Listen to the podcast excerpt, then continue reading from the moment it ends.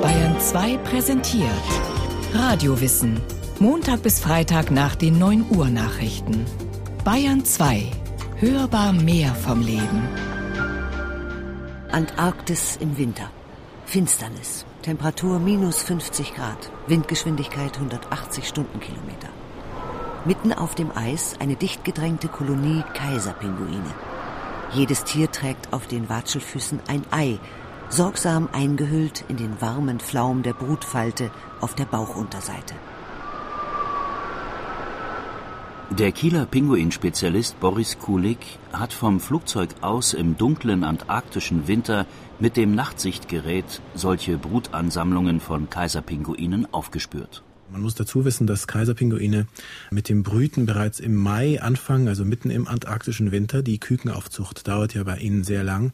Und das bedeutet, dass sie dort die schlimmsten Temperaturen, die es auf diesem Planeten gibt, erdulden müssen. Temperaturen von minus 60, minus 80 Grad, Schneestürme und dergleichen. Und das Ganze im antarktischen Winter bei völliger Dunkelheit, denn dort ist es ja jenseits des Polarkreises in den Monaten Mai, Juni, Juli völlig dunkel. Kaiserpinguine ziehen ihre Kinder dort groß, wo es auf der Erde am ungemütlichsten ist. Wenn die Weibchen ihr Ei gelegt haben, beginnen die Männchen zu brüten. Die Weibchen haben nach der Eiablage ja die Kolonie verlassen und sind wieder zurück ins Meer gegangen, um sich dort erstmal für sechs Wochen bis zwei Monate lang mit Nahrung zu versorgen. Die kehren dann genau rechtzeitig zurück, wenn die Küken geschlüpft sind und versorgen die Küken dann erstmals mit einer frischen Krillnahrung. Die Weibchen sind nach dem Eilegen völlig ausgehungert, brauchen aber Wochen, um vom Eis ans freie Wasser zum Fischen zu kommen. Auf dem Rückmarsch zur Brut müssen sie für die Kindesmahlzeit Grillvorrat für zwei Monate mitnehmen. Selbst dürfen sie sich davon so gut wie nichts nehmen, und wenn der Hunger noch so groß wird. Sonst bekommt das Küken nicht genug. Kindesaufzucht heißt bei Kaiserpinguinen frieren und hungern und manchmal auch sterben. Im Frühjahr wird es wärmer in der Antarktis. Wenn sich dann die dicht gedrängte Kolonie auflöst, fällt manches Weibchen steif zur Seite. Es ist vielleicht schon länger tot gewesen, ausgezehrt, verhungert, erfroren. Sieben Monate Brutpflege in dieser, fast würde man sagen, unmenschlichen Jahreszeit, das war zu viel. Aufopfernde Mutterliebe? Bei diesem Wort wird es Verhaltensbiologen mulmig zumute. In ihren Augen haben Gefühle in der Forschung nichts zu suchen. Ausdrücke wie Affenliebe oder Rabenmutter kommen daher nicht vor. Rein wissenschaftlich haben Tiereltern nur eins im Sinn. Sie wollen die eigenen Gene in die nächste und übernächste Generation bringen, und zwar möglichst optimal. Und optimal kann von Tierart zu Tierart sehr unterschiedliches bedeuten. Kopf oder Zahl? Wie Mütter mit ihren Jungen umgehen, das zeigt sich schon lange vor der Geburt der Kleinen. Genauer gesagt fängt es bereits damit an, dass sich die Mutter, in Anführungszeichen, überlegen muss, um wie viele Kinder sie sich realistisch kümmern kann. Die Weibchen müssen sich überlegen, ob sie lieber auf Kopf oder auf Zahl setzen. Bei Säugetieren und Vögeln ziehen sie wenige Junge groß. Das kann längere Zeit dauern. Die Mutter muss dafür auch einigen Aufwand treiben. Dafür hat sie am Ende die Garantie, die aufgepäppelten Nachkommen meistern ihr Leben und begründen eine neue Generation. Bei den meisten Reptilien, Fischen, Weichtieren und Insekten ist es umgekehrt. Bei ihnen legen die Muttertiere viele Eier und kümmern sich nicht weiter darum.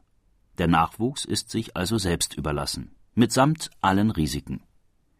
Aber von den vielen kommen immer einige durch. Also, im Tierreich stehen die Mütter vor der Wahl, entweder für wenige Kinder viel Aufwand zu treiben oder für viele wenig. Bei vielen Nachkommen wären die Weibchen mit der Brutpflege überfordert.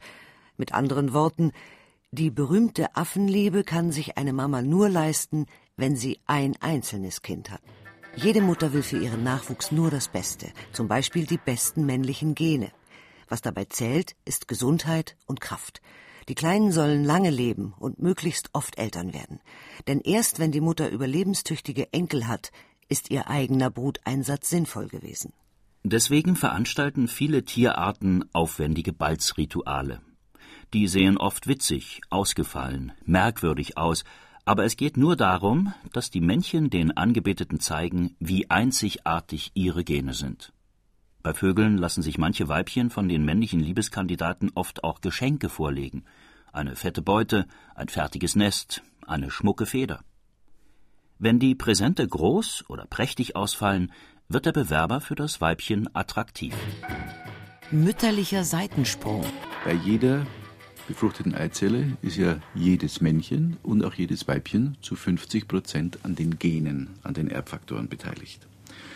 Dem Weibchen kann es, jetzt sage ich es mal ganz salopp, relativ wurscht sein, welches Männchen zum Zuge kommt. Denn seine eigenen, des Weibchens Gene, sind ja immer zu 50 Prozent beteiligt. So, nun könnte aber das angepaarte Männchen, sagen wir mal genetisch, gar nicht so besonders erfolgreich sein. Das weiß ja das Weibchen nicht. Es würde also den Vorteil, Anführungszeichen, haben, dass in seinem Gelege von neun Eiern zwei oder drei Väter beteiligt sind. Es verteilt also gewissermaßen das genetische Risiko auf mehrere Väter. Sein eigener Anteil ist ja immer 50 Prozent. Und es hat sich tatsächlich herausgestellt, dass bis zu 10, ja in manchen Entenpopulationen bis zu 20 Prozent und mehr, der Eier eines einzigen Geleges von einem Weibchen von mehr als einem Vater befruchtet worden sind. Angenommen, ein Weibchen hat beim Balzritual den Gatten nicht streng genug ausgewählt, dann kann es laut Vogelforscher Einhard Betzel auch mit einem Seitensprung noch bessere Gene ins Nest holen. Die Hennen arktischer Moorschneehühner brüten Eier aus, die zu einem Drittel von fremden Männchen befruchtet worden sind. Dabei haben die Tiere neben dem optimalen genetischen Cocktail auch die Sicherheit ihrer Jungen im Auge, sagt der Schweizer Verhaltensforscher Jörg Lamprecht. Da fand man später eine Erklärung aufgrund der Beobachtungen, dass manchmal Männchen die in der Nachbarschaft wohnen oder sogar im gleichen Gebiet, wenn auch unterlegen sind, eine Gefahr für die Nachkommenschaft des Weibchens bedeuten, wenn sie mit dem Weibchen nicht kopuliert haben. Das heißt, wenn sie nicht Väter sind des Nestes, dann machen die manchmal das Nest kaputt. Und diese Möglichkeit kann jetzt natürlich ein Weibchen nutzen und sagt, ich kopuliere mit dem Männchen und damit beseitige ich eine der Gefahren für meine Nachkommen. Egal, ob der dann Vater ist oder nicht, das ist eine Möglichkeit, die Seitensprünge der Weibchen zu verstehen. Mord im Kinderzimmer. Die genetische Auslese hört bei einigen Arten auch im Nest nicht auf. Hasen, Meerschweinchen, Hamster, Mäuse und andere Nager fressen in Zeiten der Not einen Teil ihrer Jungen. Aus Hunger. Und weil sie wissen, sie bringen sowieso nicht alle durch. Dabei verspeisen sie nicht irgendwelche Exemplare aus dem Wurf, sondern die schwächsten, denn die haben bei harschen Umweltbedingungen sowieso die geringsten Überlebenschancen. Bei manchen Großvögeln nehmen die Jungen selbst das Recht des Stärkeren in die Hand. Im Nest von Greifvögeln und Störchen hackt von den beiden Küken das Stärkere so lange auf dem Schwächeren herum, bis es stirbt oder halbtot aus dem Nest fällt. Die Mutter schaut dabei unbeteiligt zu. Keine idyllische Kinderstube. Wenn Mütter ihre Kinder auf einen handsamen Haufen dezimieren möchten, müssen sie gelegentlich mit Widerstand rechnen. Die Jungen wehren sich, und zwar zum Teil schon vor der Geburt. Dann herrscht Hormonkrieg. Bei manchen Tierarten können die Weibchen, während sie trächtig sind, Größe und Geschlecht des Wurfs erkennen und nach Bedarf aussondern, sprich abtreiben. Biberrattenmütter zum Beispiel wollen nur Söhne, denn von denen erwarten sie mehr Enkel als von ihren Töchtern. Die Embryonen lassen sich eine solche Auslese aber nicht gefallen, erzählt der Evolutionsbiologe Wolfgang Wickler. In einem Mutterorganismus, der eine Chance hat zu zählen, wie viel da sind, ja, indem sie zum Beispiel die Gesamtproduktion von Hormonen, Einbettungshormonen, was von den Embryonen geht, abschätzt. Wenn das ganz wenig ist, sind es auf jeden Fall zu wenig Embryonen, das lohnt sich nicht. Ja. Jetzt zwingt sie mit diesem Zählmechanismus, ich kann ja nicht wirklich nachgucken, mit diesem Schwellenzellmechanismus sozusagen zwingt sie die immer mehr Hormone zu produzieren, damit aussieht, als wären es acht, obwohl es bloß vier sind oder so. Und dann kommen sie ja durch. Die Ungeborenen spiegeln also der Mutter vor, mehr zu sein, als sie in Wahrheit sind. Sonst würden sie riskieren, hormonell abgetrieben zu werden, weil sich für die Mutter ein kleiner Wurf nicht lohnt. Ein solcher Hormonkrieg im Uterus spielt sich mitunter auch in Muttersauen ab. Embryos versuchen zum Beispiel, über Botenstoffe den Blutdruck der Mutter zu heben, weil dann mehr Nahrung durch die Nabelschnur fließt. Die Mutter registriert dies und schüttet ein Gegenhormon aus, um den Blutdruck wieder zu senken. So schaukeln Mutter und Embryonen den Hormonausstoß gegenseitig hoch, bis die Mutter krank wird. Davon haben weder Mutter noch Kinder etwas. Zum gängigen Bild von inniger Mutter-Kind-Harmonie will das nicht so recht passen. Wer in der Kinderstube den Ton angibt. Das Problem ist die Versorgung der Jungvögel. Und da helfen Männchen und Weibchen zusammen. Wenn aber das Nahrungsangebot wahnsinnig hoch ist, dann kann auch ein Weibchen allein mehr oder minder eine Brut schaffen. Das heißt also, wenn ein Drosselrohrsänger zwei Weibchen hat und sich nur bei einem, beim Erstweibchen, um die Jungen mitkümmert, dann rutscht das zweite keineswegs unter den Tisch, denn es kann seine Jungen auch allein großziehen. Wenn aber das Nahrungsangebot knapp ist, dann klappt das nicht. Ob die Jungen im Nest von der Mutter allein gehätschelt werden oder auch vom Vater, hängt nach Einhard Betzel also davon ab, wie viel Futter in der Umgebung zu finden ist. Monogam oder nicht, hat also weniger mit der Tierart zu tun als mit den Umweltbedingungen. Von derselben Art lebt in derselben Gegend ein Paar monogam, das Nachbarpärchen nicht. Gelegentlich wechseln sie sogar von Saison zu Saison. Trotzdem ist Monogamie bei Vögeln weit verbreitet und das hat mit den Jungen zu tun, sagt Jörg Lamprecht. Bei dieser Tierklasse scheinen halt die Bedingungen, die für eine Monogamie günstig sind, ganz besonders häufig vertreten zu sein. Einmal, dass sie sehr saisonal oft ihre Jungen produzieren, dass die Jungen sehr hilflos sind, gerade als Nesthocker, und deshalb zwei Eltern gemeinsam sie mit viel mehr Erfolg aufziehen können als einer allein. Und das sind schon drei Bedingungen, die wichtig sind, unter denen Monogamie sehr viel wahrscheinlicher ist. Und wenn wir jetzt aber natürlich innerhalb der Vögel nachgucken, werden wir feststellen, dass Monogamie nicht durchwegs die Norm ist. Sie ist nämlich dort, besonders bei den Nesthockerarten häufig, wo die Jungen sehr hilflos sind am Anfang und viel seltener bei den Nestflüchtern, wo die Jungen selbstständig sind. Also die Monogamie der Gänse ist eigentlich eine Ausnahme, auch innerhalb der Vögel, denn die Gänse sind Nestflüchter. Nesthocker verlassen spät, Nestflüchter früh die Eltern.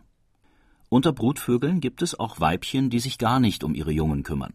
Die asiatischen Wasserfasanenhennen eilen von Männchen zu Männchen, verpaaren sich, legen ihnen die Eier hin, und die Herren dürfen sie dann bebrüten und die Küken aufziehen. Umgekehrt haben auch Männchen entgegen ihrer sonstigen Gepflogenheiten gute Gründe, sich selbst allein um ihre Jungen zu kümmern. Entgegen aller artspezifischen Gewohnheit übernehmen Sonnenbarsche den Kinderdienst, wenn sie sicher sind, dass die Eier von ihnen befruchtet sind. Ebenso unüblich ist, dass sich ein Käfer wie der Totengräber mit seinem Weibchen um die Brut kümmert. Der will sich die Brutpflege auch deswegen mit dem Weibchen teilen, damit er sich bei der Gelegenheit die nächste Begattung und auf diese Weise die nächste Vaterschaft sichert. Ausnahmen aller Orten. Seepferdchenweibchen produzieren die Eier und spritzen sie beim Geschlechtsakt dem Männchen in eine Bauchtasche. Bis zu 200 Eier gelangen so in den Beutel, teilweise von mehreren Weibchen hintereinander. Dort werden sie vom Samen befruchtet.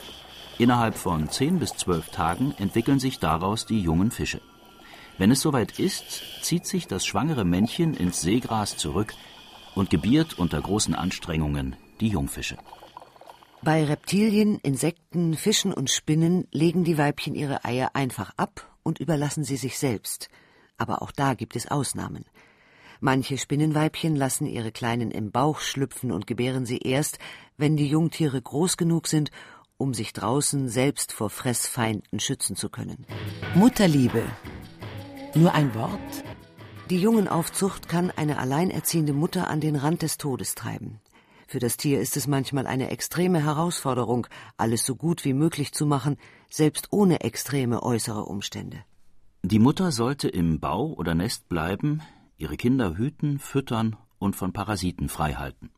Außerdem muss sie die Brut vor lauernden Feinden schützen. Aber sie muss auch fort, um Nahrung für sich und die Jungen heranzuschaffen.